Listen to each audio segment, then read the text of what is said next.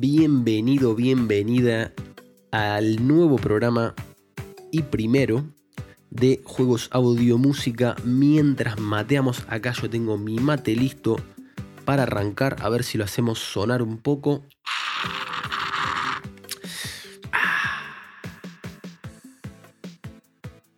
Bueno, para que no probó el mate, lo invito a que lo pruebe. El mate es mucho más que una bebida, es también un evento social casi. Obviamente todos los invitados que vengan intentarán probarlo o por lo menos yo intentaré que lo prueben buscando que si les gusta eh, seguir y esto lo digo sobre todo por los invitados españoles probablemente que sean los que menos quizás eh, estén acostumbrados. Y bueno, debo aclarar que vivo en España actualmente, soy argentino de nacimiento, porteño, del barrio de Villaluro. Mi nombre es Hernán Marandino me dedico al diseño de sonido y a la música para videojuegos desde hace unos 10 años y soy docente también en la misma materia desde hace unos 3 y aprovecho para saludar a todos mis alumnos y alumnas que si me están escuchando espero que lo disfruten esto también, que también tiene motivos didácticos. Bueno, el programa brevemente se trata de dar un poco a conocer eh, la vida de gente que labura de esto, que vive de videojuegos. Eh, pueden ser programadores, pueden ser diseñadores de juegos, independientes, pueden ser empresas pequeñas, artistas 3D, músicos, eh, todo tipo de, digamos, de profesiones que abarquen nuestra industria. Y un poco contando las historias, contando los logros, eh, que a veces no son tan conocidos. Hay mucha gente muy buena eh, en esta industria que igual no es tan conocida y quizás no es que no resuena por todos lados y no tiene por qué. A veces hay gente que es bastante, bastante humilde al respecto. Tener programas didácticos, un poco también en mi bandera llevar, que es la de la música, la del sonido. Buscaré que sea el del interés para todos, porque la verdad este programa es, es casi una cuestión pasional. Me gusta hablar, me gusta la música, me gustan los juegos y de alguna manera une todo esto. Y obviamente cualquier comentario, cualquier eh, mejora que quieran sugerir, esto es como un juego en Early Access. O sea, pueden sugerir lo que necesiten lo que quieran agregar, eh, va a ir tomando forma con el tiempo y, la idea es que no solamente me guste a mí, sino que le guste a todos. Pero bueno, sin dar más vueltas al asunto, sin más preámbulos, vamos a, empezar nuestra entrevista de hoy. En este caso tengo un lujo personal, eh, que es el de tener a Guido Mastrangelo. Eh, quería, quería presentarlo, pero me parece que lo mejor era, era que él vaya contando un poco su historia. Sí quiero resumir que es un gran músico, un gran diseñador sonoro tiene muchos años laburando, 14, eh, si no me equivoco, eh, para muchas empresas. Él estuvo en lo que sería los inicios de la industria argentina. Digamos, hubo juegos antes en Argentina, pero hubo una industria que cuando era incipiente, ahí estaba Guido poniendo música y sonido ya a prácticamente todo lo que había. Eh, Guido, ¿cómo estás? Bienvenido. Buenas, ¿cómo va Ernie? Bien, bien, ¿vos? Bien, todo bien por acá. Muchas gracias por, la invitación a esta entrevista, a charlar un poco. Así que nada, este, acá estamos. Bueno, Guido, vos sabés que para mí es un lujo tenerte, es un placer hablar con vos.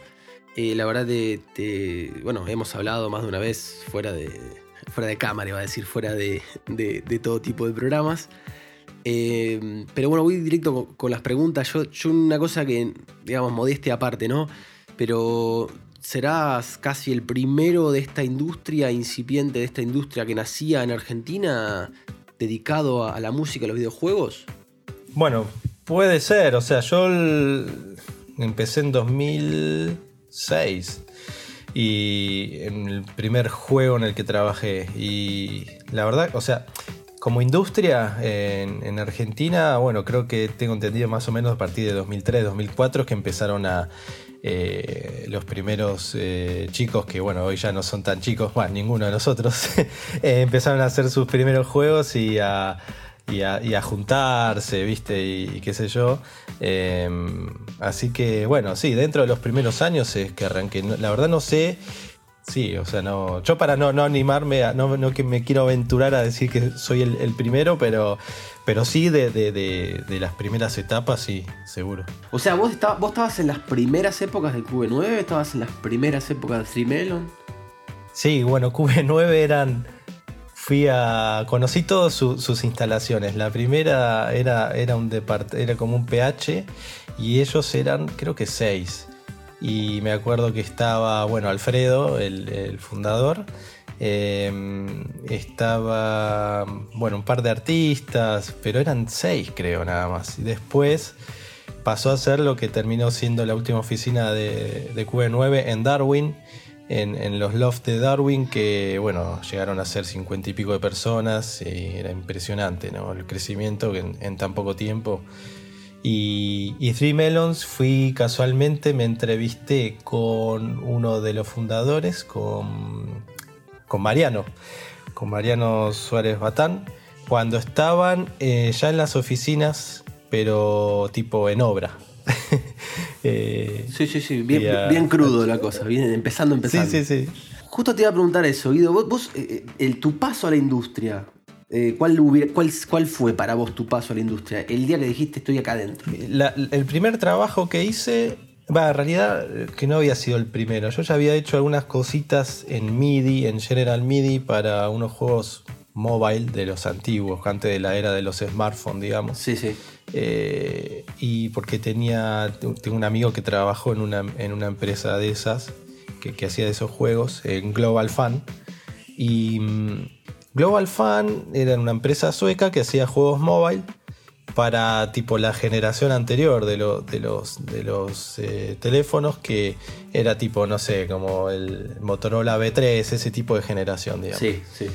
Y, algunas cosas había hecho. Eh, ellos tenían un, chico que, trabajaba con ellos en todo lo que era audio. Entonces, eh, pero alguna que otra vez les tuve que hacer algunas cosas. Entonces dije, ah, mira vos, la industria de videojuegos, qué interesante, qué sé yo. Pero el primer trabajo, que fue el que hice con QE9, fue como, viste, un trabajo ya desde cero. Y sí, digamos, creo que fue como es el, puntapié a partir del cual dije, bueno, quiero, quiero seguir haciendo esto, ¿no? O sea, qué bueno que se dio esta oportunidad, qué bueno que salió este trabajo, pero quiero, quiero continuar, ¿viste? Quiero, no sé, seguir trabajando con QB9 y quiero saber eh, o seguir conectándome con, otras empresas que, estén haciendo juegos ahora. Te entiendo, te entiendo. Genial. O sea, digamos que los suecos te, hicieron ver que existía la posibilidad y, y se concretó con QB9. Claro, sí, porque fue como yo venía trabajando en publicidad, trabajaba en un estudio que hacíamos música y, postproducción para, para, comerciales de televisión básicamente, y de radio, cine y eso. Y, estaba bien ahí, pero em, mediante este amigo, viste, que me decía que bueno, él estaba haciendo juegos, que si bien eran juegos mobile y que bueno, este... Pero dije, che, mira, ¿qué onda? ¿Quién más estará haciendo juegos acá en el país, en, Argentina, no? Y viste ese piecito ahí en la industria del videojuego. ¿Y qué, o sea, ¿por qué te decantaste por los videojuegos? Eh, bueno, siempre me, gustaron de, chico los, videojuegos. Y eh, empecé a ver que, claro, el audio era, viste, como tenía. venía avanzando muchísimo. Así como a nivel tecnológico, digo, ¿no? las posibilidades que, se notaban que, empezaban a ver en los juegos con, respecto a eso, y obviamente también en los gráficos y en todo lo que te imagines, pero nada, es como que se vinculaban ambas cosas, ¿no? Algo que siempre me gustó, que es jugar juegos, al menos de chico, por ahí ya más de grande, mucho tampoco lo, no puedo hacer tanto como quisiera, pero bueno, y, se, vinculaba eso con, la otra pasión que tengo, que es el, eh, audio en general, ¿no? O sea, el, crear audio, crear desde, o sea, música o también, eh, bueno, efectos de sonido. Entonces era como una combinación que también estaba piola. O sea, lo que es publicidad, cine también siempre me gustó. De hecho, cuando empecé por ese lado también me, gustaba el hecho de decir, bueno, tengo algo, tengo una imagen frente a mí y, o un video y tengo la posibilidad de, bueno, de, ponerle sonido a eso, de poner una música, de hacer que, ¿no? que acompañar eso que está pasando. Claro, eh, que viva. así que exacto, y con los juegos me pasó eso, la verdad. Eh, había como esa, esa cosita de... Bueno, cuando uno le gusta jugar juegos, te tira, ¿eh? A mí me pasó un poco similar también, en ese sentido. Sí. Que el cine, no, no es que no me guste el cine, pero bueno, Claro, pero viste, tenés por ahí esa cosa interactiva, viste, es como distinta la, la forma en que vos eh, interactuás, ¿no? Con, el, con, esa, con ese soporte, digamos, con esa plataforma. Sí, tal cual. Bueno, de hecho, hay una cosa que, que a mí me, digamos, personalmente me, me gusta hacer notar, que es que casi, casi no es un trabajo. Yo no es que digo que no trabajo, porque sería mentira, pero quiero decir, es algo que te levantás a la mañana y tenés ganas de hacer. Totalmente. Entonces no es algo que, te parece pesado, que obviamente tiene, tiene retos, tiene momentos de, qué sé yo, de estrés, tiene momentos de estrés, lógicamente, viste que los, los deadlines eh, a veces te cortan. Sí. Eh, bueno, te organizan a veces también incluso. Sí. Pero bueno, en fin, eh, e, esta cuestión de, de meterte en los juegos parece como si fuera un poco decantarse por, por jugar un poco más que trabajar. Sí, sí, a mí por suerte creo que lo que me pasa es más eso, eso de, que te den ganas de, hacer lo que haces. Sí. Em, por ahí no, no sé si llego al, exceso, pero, pero hay veces que, viste, hay algo cuando yo, yo digamos, hay cosas que eh, yo no sé si es exceso o adicción, sino es, eh, es pasión, ¿viste? Que son dos cosas distintas. Claro, hay, cosas, hay momentos en los cuales, tipo, mm, me pasa que me engancho con algo y estoy pero al 100% con eso, ¿viste? Estoy súper eh, como focalizado en eso. Me cuesta despegarme de eso, pero hasta que llega el momento en el cual lo puedo plasmar o lo puedo resolver, eh, y ahí ya me siento, viste, como más livianito. Y bueno, podemos pasar a otra cosa. esa pasión, eh, al final creo que hay que tenerla en, la profesión. Sí, bueno, sí. Y mira, y esto, o sea, no, digamos, no, no lo tengo, esta como sensación eh, desde que empecé a trabajar, No, fue algo que se gestó creo que en los últimos años, no eh, en toda mi primera etapa, o sea, de, mi digamos, carrera, por así decir, de videojuegos, este, yo estaba contento con, trabajar en videojuegos y haciendo lo que me gustaba, pero en un punto lo veía, no lo dejaba ver como, era un trabajo. Ahora, después cuando empezó a... Lo que me marcó creo que fue cuando pude empezar a, meterme más con lo que es eh, implementación, con eh, bueno, todo este tema de, Wise y viste, poder trabajar un poco con, con los engines de los juegos, empezar un poco a, entrar más en los juegos, ¿no? desde, desde su eh, desarrollo. entiendo, Vos sos como el arquitecto del sonido, no es que solamente haces sonidos. Claro, es como que de repente y era por un tema también de, entiendo, de, experiencia mutua eh, de todos, desde primero empezando por mí y después también inclusive por eh, los desarrolladores eh, de, videojuegos con los que trabajaba, ¿viste? Era como que la dinámica era como que el, el, que hace audio estaba como bastante afuera, ¿viste? De, de lo que era la, la producción, o al menos en, lo que me pasó a mí, ¿no? Entonces... Sigue pasando, Guido, vamos a ser sinceros.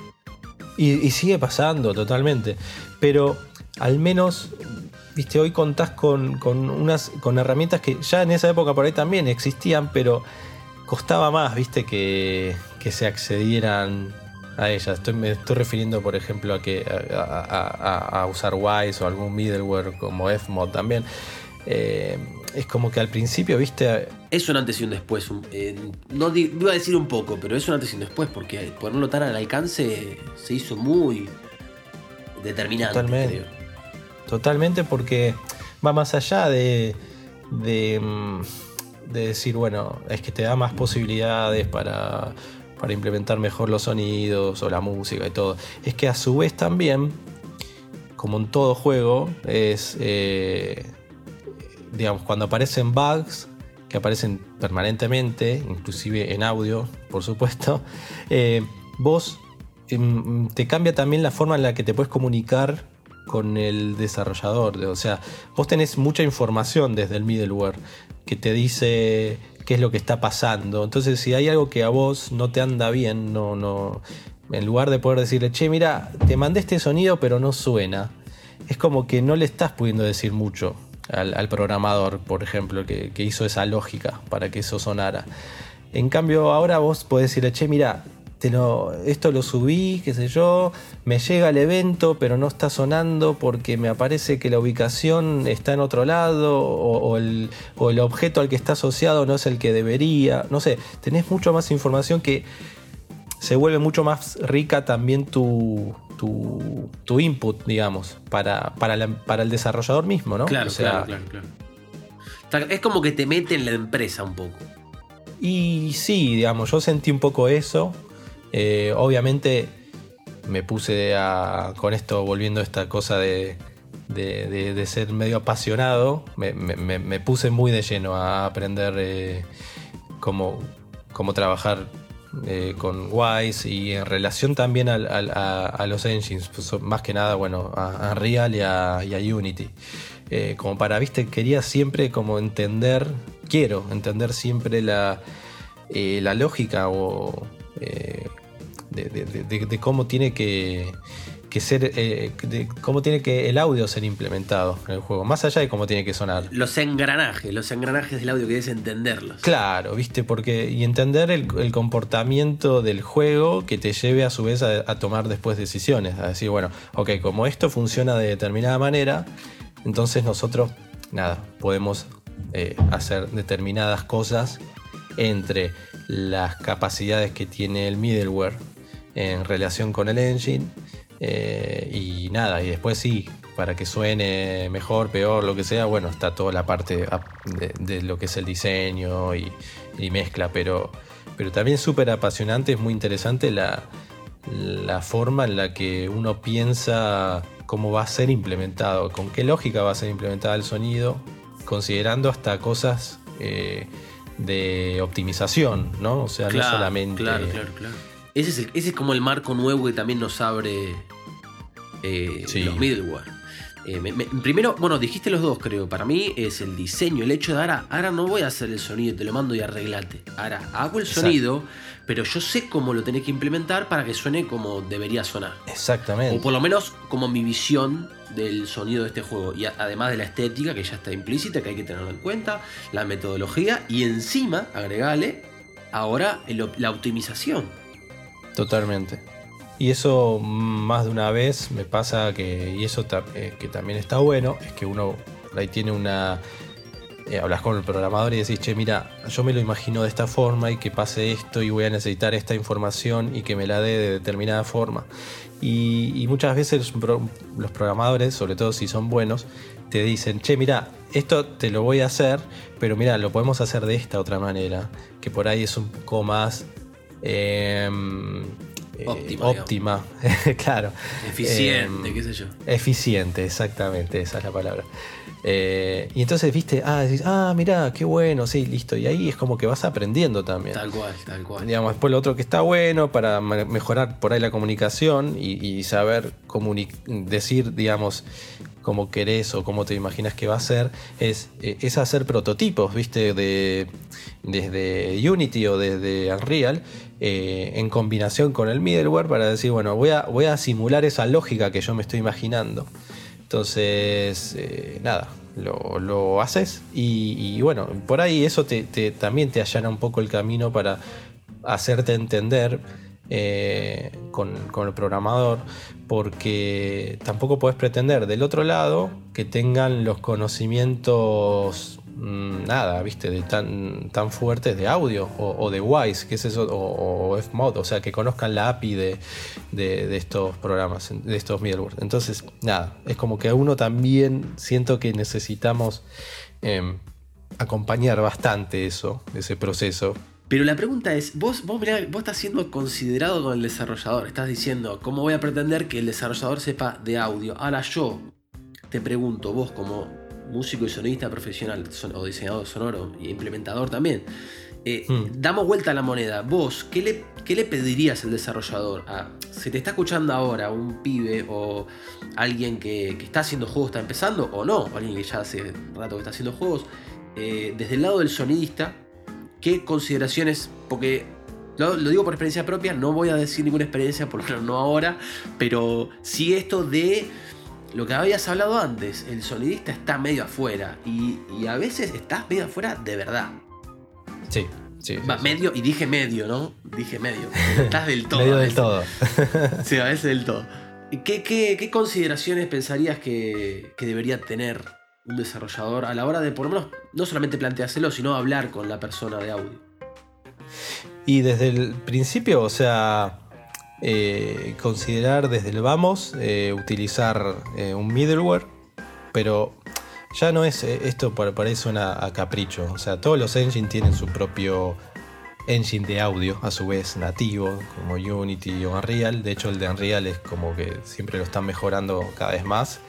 Y está piola, Ah, pero. es un, es un eh, dato, Guido, porque yo Unreal todavía no, Sí. no, no nadé sus aguas.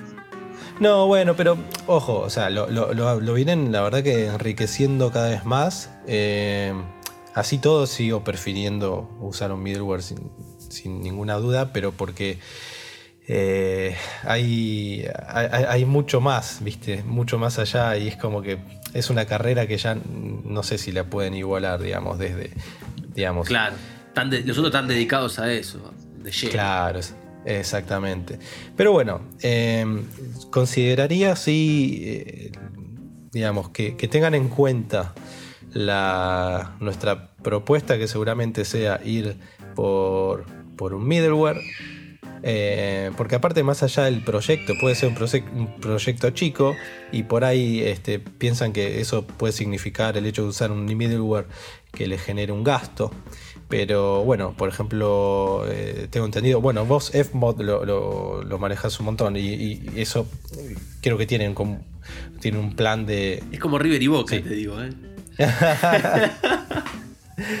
es que no, está genial. A mí me gusta, o sea, la, la interfaz gráfica de Fmod siempre me gustó más que la de Wise. Bueno, a mí me rechaza un poco. A mí Wise yo veo, no sé, ¿sabes qué estoy viendo? Eh, el Excel, boludo. Estoy exagerando, ¿no? Estoy exagerando. Pero quiero decir, veo algo, o sea, es encima gris, ¿viste? Es como que, no sé, lo veo un poco más técnico igual, pero no sé si es por lo técnico, porque los dos son técnicos, pero es como que me decanto más por, por la interfaz gráfica de, de Fmod y te digo la verdad, me entró por los ojos. Bueno, ves, yo personalmente nunca hice un proyecto de. Bueno, sí, una, una, una vez sola, pero era una versión muy vieja de Fmod y encima eh, súper básico todo. eh, pero hace muchos años. Bueno, yo, y- yo no sé hasta qué punto llega Wise, pero tiene la. Está como esa idea de que es más complejo Wise, o por lo menos te permite más cosas. Eh, yo, Mm, para, para mis no sé. trabajos, nunca tuve problema con Fmod. Tampoco hice eh, un triple A ni, ni cerca, entonces no te puedo decir qué limitaciones tiene, pero a mí me sobra. Sí, no, eso. La verdad que para la mayoría de los casos debe. eh, son iguales, la verdad no. Y además no. gratuito, lo cual no, no conlleva gastos para el desarrollador tampoco. No, exacto. Por eso, Bueno, viste, y si- menos. Están las licencias que hay, que hay que prestar atención, ¿no? El tema de esas Sí. licencias. Una vez que entras en el, en el terreno de, de la- de adquirir una licencia para cualquiera de estos middlewares, es que eh, no se trata solamente que no, digamos, no considerarlo como un gasto extra, sino que yo lo veo más como, eh, digamos, si vos no trabajas con un middleware, es muy probable que necesites que uno de tus programadores eh, dediquen varias horas a lo que es la implementación de, de muchas cosas de audio que, digamos que si vos usas un middleware no, no, no hacen falta. Sabias Eh, palabras, eh. Dios, sabias palabras. es, es tanto la. Son tantas las cosas que podemos hacer desde nuestro lado, sin necesidad de pedirle a algún programador cosas, que le quitamos, la verdad que le estamos quitando eh, horas de trabajo dedicadas al audio. Entonces, y, y ese tiempo también es plata. Claro. Vos, digamos, la mayoría de las empresas de videojuegos tienen, los programadores son empleados, le pagan un sueldo mensual. Entonces, la verdad que lo que les conviene obviamente es que eh, tenerlos dedicados a, cosas que, bueno, que ellos puedan priorizar más. Y ahí, ahí yo entiendo el tema de prioridades con respecto al audio, pero eh, estás pudiendo priorizar otras cosas porque a su vez estás utilizando una herramienta de audio que, que te está permitiendo delegar eh, tareas al, diseñador de sonido. Em, que son tareas que sí, por ahí incluyen eh, cómo se implementa algo, con qué lógica y demás. Pero bueno, obviamente por eso es que uno también tiene que estar desde nuestro lado, tenemos que estar como preparados, adquirir ciertos conocimientos, no estar tan desligados de, esto que de la implementación, sino al contrario, para que, bueno, viste, dar la confianza de decir, bueno, para, nosotros estamos como entendemos de qué es lo que hay que hacer y, este, bueno, viste, trabajar un poco más en equipo por ese lado. No depender tanto de, que si el programador hizo esa feature de audio o no, o que si nosotros le pedimos, no, mira, ahora quiero que. Em, nada. Que, esto randomice de determinada manera o que esta curva que tenga una, una atenuación distinta porque con tal criterio. todo ese tipo de cosas las podemos ya resolver desde Wise o bueno, o Fmod. O sea, Che, Guido, eh, me das pie a otra pregunta y que me parece interesante, que es, en este sentido que estás contando, eh, ¿cuánto de programación nos puede requerir a los que nos dedicamos a esto? Las líneas de. Yo estoy más familiarizado con lo que es eh, la, API de Wise, ¿no? Pero las líneas de código son, son dos renglones, ponele, por cada cosa que vos quieras hacer. Desde postear un evento, eh, desde em, usar un switch, o un cambio de estado, o hasta una carga, descarga de bancos, lo que sea. Son cosas que son líneas de código bastante cortitas y si te vas a Unreal ni siquiera porque lo puedes hacer todo por Blueprint, entonces es como más, te ayuda también un poco más.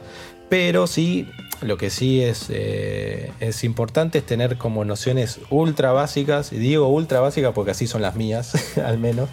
Bueno, si las tuyas son básicas, las mías son hiper básicas. No, pero digo, de, viste, de programación, yo no, no soy programador. Ah, está, entiendo. Eh, sí, pero puedes ver un código, lo puedes ver. Y claro, más o me encantaría.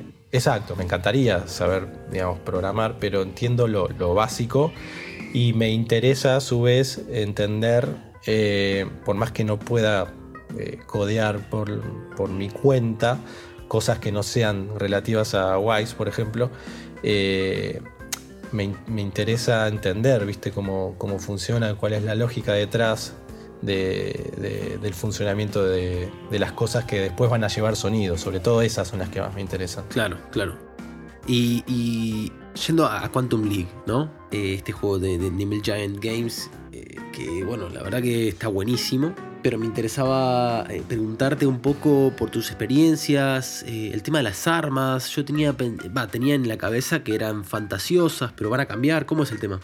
Sí, es que en realidad, em, bueno, antes la idea era que fuesen más fantasiosas de lo que de lo que no quiero spoilear, digamos, pero de lo que van a terminar siendo, al menos desde el audio. Estamos como la idea es responder al, feedback que hubo en la beta abierta de hace un mes más o menos. Y es como que lo que terminó pasando, o sea, originalmente la idea de las armas y en general, ¿no? Del juego era como representar una que fuese algo no tan realista y entonces eh, bueno, y así fue eh, la primera pasada de armas, por ejemplo. O sea, Quantum League empezamos con, con Quantum League, el primer prototipo en 2000, principios, fines de 2016. Eh, desde ahí viene. Sí, sí, sí. Eran tipo dos, dos este, first person y un par de cajitas por ahí. Ya estaba la idea del, time warp, digamos, del... Sí, ah, exacto. Eso, eso fue lo primero que vino, ¿no? Entonces se, diseñó un primer escenario a nivel prototipo, obviamente después se lo fue em, puliendo y terminó siendo un escenario propiamente bien y bien terminadito y todo. Pero lo que se testeó muchísimo desde el principio, desde el minuto cero, fue la jugabilidad, ¿viste? Esta sensación que te da jugar de a loops y que vuelva el tiempo atrás y, que, qué puedes hacer con eso, qué estrategias y bueno, todo eso. La, volviendo al audio, o sea, en ese entonces la idea era que sí, que fueran armas tipo futuristas, qué sé yo, que no fueran tan por ahí violentas, eh, por el simple hecho de que aparte tampoco existe la, como la, muerte por sí, digamos, porque después vuelve, el tiempo atrás. Entonces, bueno, eh, estás como en ese loop constante donde eso, eso es así, digamos. Entonces, bueno, se había pensado por ese lado. Y ahora ya venimos por la. Esta creo que es la tercera iteración de armas que estoy haciendo. Como prácticamente de rehacerlas. este, pero ¿y eso, eso qué tan común es? Bueno, mm, no sé, la verdad. O sea, que, es que lo que pasa es una búsqueda. Y eso es lo que también está bueno de Quantum League. O sea, em, es una búsqueda y una experimentación constante. Eh, porque el juego, el, core del juego, te, lo, te exige eso. O sea, eh, una vez este, hablando con, con Balta, que es el, genio que diseñó este juego, Baltasar Oyer. Este, un saludo para Baltasar. Sí, es un game designer de, la puta madre y bueno, y con, con Quantum Blake lo está demostrando, pero por, mucho. Eh, le, digo, vos te das una, te das una idea la, lo que nos estás haciendo retorcer la cabeza a todos, porque no solo a mí, o sea, eh, a los programadores, a los artistas, eh, con todo este tema de, del viaje en el tiempo, las paradojas, hay un montón de cosas que, em, que te permite hacer a nivel creativo. Eh, yo ahora después si querés te cuento, el creativo y barra técnico también. se vuelve como muy complejo, pero a su vez súper como interesante, como reto. Estratégico, claro, es muy estratégico. Sí, sí, sí, tal cual. Y, nada, yo la verdad que ahora rehaciendo otra vez las, las, armas, en este caso es como, nada, lo veo como súper bienvenido porque aparte me gusta. O sea, cada vez que, que, avanzamos en algo, que hay que cambiar algo, siempre veo, siento que el cambio es para mejor, no es que, que siento que, uh, no, mira, ahora hay que hacer esto y bueno, a mí no me gustaba, pero bueno, lo tengo que hacer porque es lo que la gente pide. Mira, eso está, o sea, es, eso que estás diciendo para mí es da una paz al que trabaja en el proyecto que. Y, esa tranquilidad de poder decir, che, escúchame, déjame, déjame hacer esto de esta manera, porque también uno está satisfecho con su trabajo. uno quiere estar satisfecho con su trabajo. Obviamente siempre hace lo mejor, pero a veces viste que los deadlines, que igual en los juegos son bastante, bueno, volátiles, vamos a decir. Sí, es verdad. Pero, pero sí pasa esto de, bueno, eh, mira, necesitamos esto para allá. Y vos decís, bueno, yo te lo hago para allá, pero viste, terminás haciendo algo que a veces no te satisface a vos. Totalmente. Pero bueno, eh, esto que contás de Quantum League, tener la experiencia encima de un juego de buena calidad, o sea, una calidad que, es un lindo juego en 3D, un shooter, eh, poder, esto de poder rehacer las armas, incluso vos como profesional del sonido, es, es un hermoso eh, te diría reto y hasta ejercicio, porque estás diciendo, voy a darle otro tipo de vida a las mismas mm. armas. Sí. Y a las armas que, yo pensaba que tenían que sonar de una forma, bueno, ahora. Exactamente. Exactamente. Y vas a hacer que sienta el, jugador que sienta otra cosa. Se pidió, de alguna manera, que sienta otra cosa a la hora de disparar el mismo arma. Que se va a ver igual o van a cambiar el diseño. Bueno, están. Hay cosas que van a haber cambios visuales. No, no sé si. Bueno, igual, tampoco, quiero que spoilees nada. Sino de curioso te pregunto, porque es verdad que si hay un cambio de diseño, bueno, igual presta también que haya un cambio de audio. Sí, exacto. O sea, hay. Eh, más, básicamente se, tuvo en cuenta feedback que, que digamos, evidentemente hay mucha gente eh, acostumbrada a jugar first person shooters que que tienen un cierto tipo de, feeling de arma que, bueno, eh, es como que más de uno eh, pidió, che, miren, o sea, me, encanta el juego, pero el tema del feeling de armas me parece que, no sé, podría ser más otra cosa o lo que sea. Entonces, es un poco por ese lado la, la idea de, mm, bueno, qué sé yo, así como no, es que es la primera vez que, se hagan cambios en función del feedback de la gente, porque la verdad que eh, Quantum League siempre estuvo eh, como abierto a eso, ¿no? Siempre hubo esto de, ir compartiendo avances, tiene su propia comunidad en Discord, entonces, eh, viste, es como sí, Sí, después dejamos los links abajo. Ahí va. Y este... Entonces, claro, viste, la gente constantemente está aportando feedback y demás. Entonces, sirve. O sea, obviamente los, chicos de en Giant no pueden tampoco estar agarrando todo el feedback que, les dan. Pero, pero sí es cierto que por el tipo de juego que es, al ser únicamente multiplayer, eh, viene muy bien que lo juegue la gente, ¿viste? Y, que te estén cosas que por ahí uno no. Por ahí a uno se le pueden pasar, o qué sé yo, hay miles de posibilidades, bueno. Eh, así que, de hecho, hay, hay como eh, estrategias que les han. que ha descubierto la gente que se puede hacer dentro del juego que por ahí no, no, estaban como bueno, claro, exacto, ¿viste? Porque como que por ahí la gente está acostumbrada a eso de, de, andar por, por, ese lado y bueno, decir, wow, qué bueno. bueno, es que el Quantum League se presta mucho para eso y es un, es un lindo juego para eso. De hecho, lo recomiendo porque me parece que eh, no tiene fecha todavía, ¿no? No, no, no hay fecha. Em, va a ser ahora, eh, la idea es que sea este año. Eh, pero no hay fecha, no hay fecha todavía. Así que nada, se está básicamente trabajando en eso, pero no, todavía no hay. Bueno, y algo, que quieras así destacar de tu proceso con el Quantum League, algo que quieras, no sé, que te haya dado satisfacción del trabajo en sí. Además de esto que me comentabas que estaba buenísimo, esto de poder repensar y de poder mm. tener esa libertad. Bueno, sí, el hecho de... Lo más distinto por ahí es... es que, bueno, estar Estoy trabajando en el proyecto desde que se arrancó, desde su primer demo. Eh, inclusive, bueno, todavía no, estábamos usando Wise. Creo que Wise empezamos a usar eh, un año después.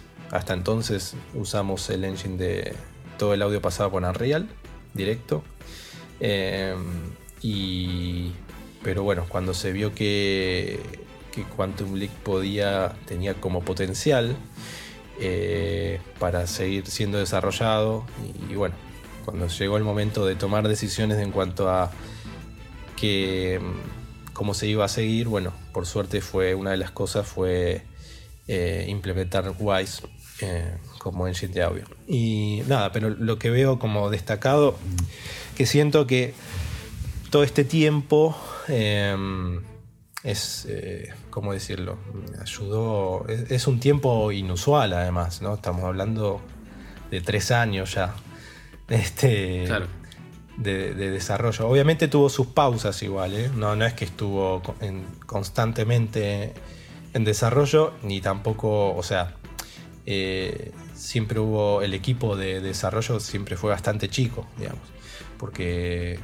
Eh, es un, es un proyecto, es una IP propia de Nimel Giant que eh, lo empezaron a hacer ellos desde cero a pulmón, digamos. No, no es que, tenían una, eh, un deal con algún publisher o algo que le, financiara poder laburar con mucha gente ni nada. Entonces siempre fue un proyecto que, que estuvo ahí gestándose en paralelo con otras cosas que siempre hicieron.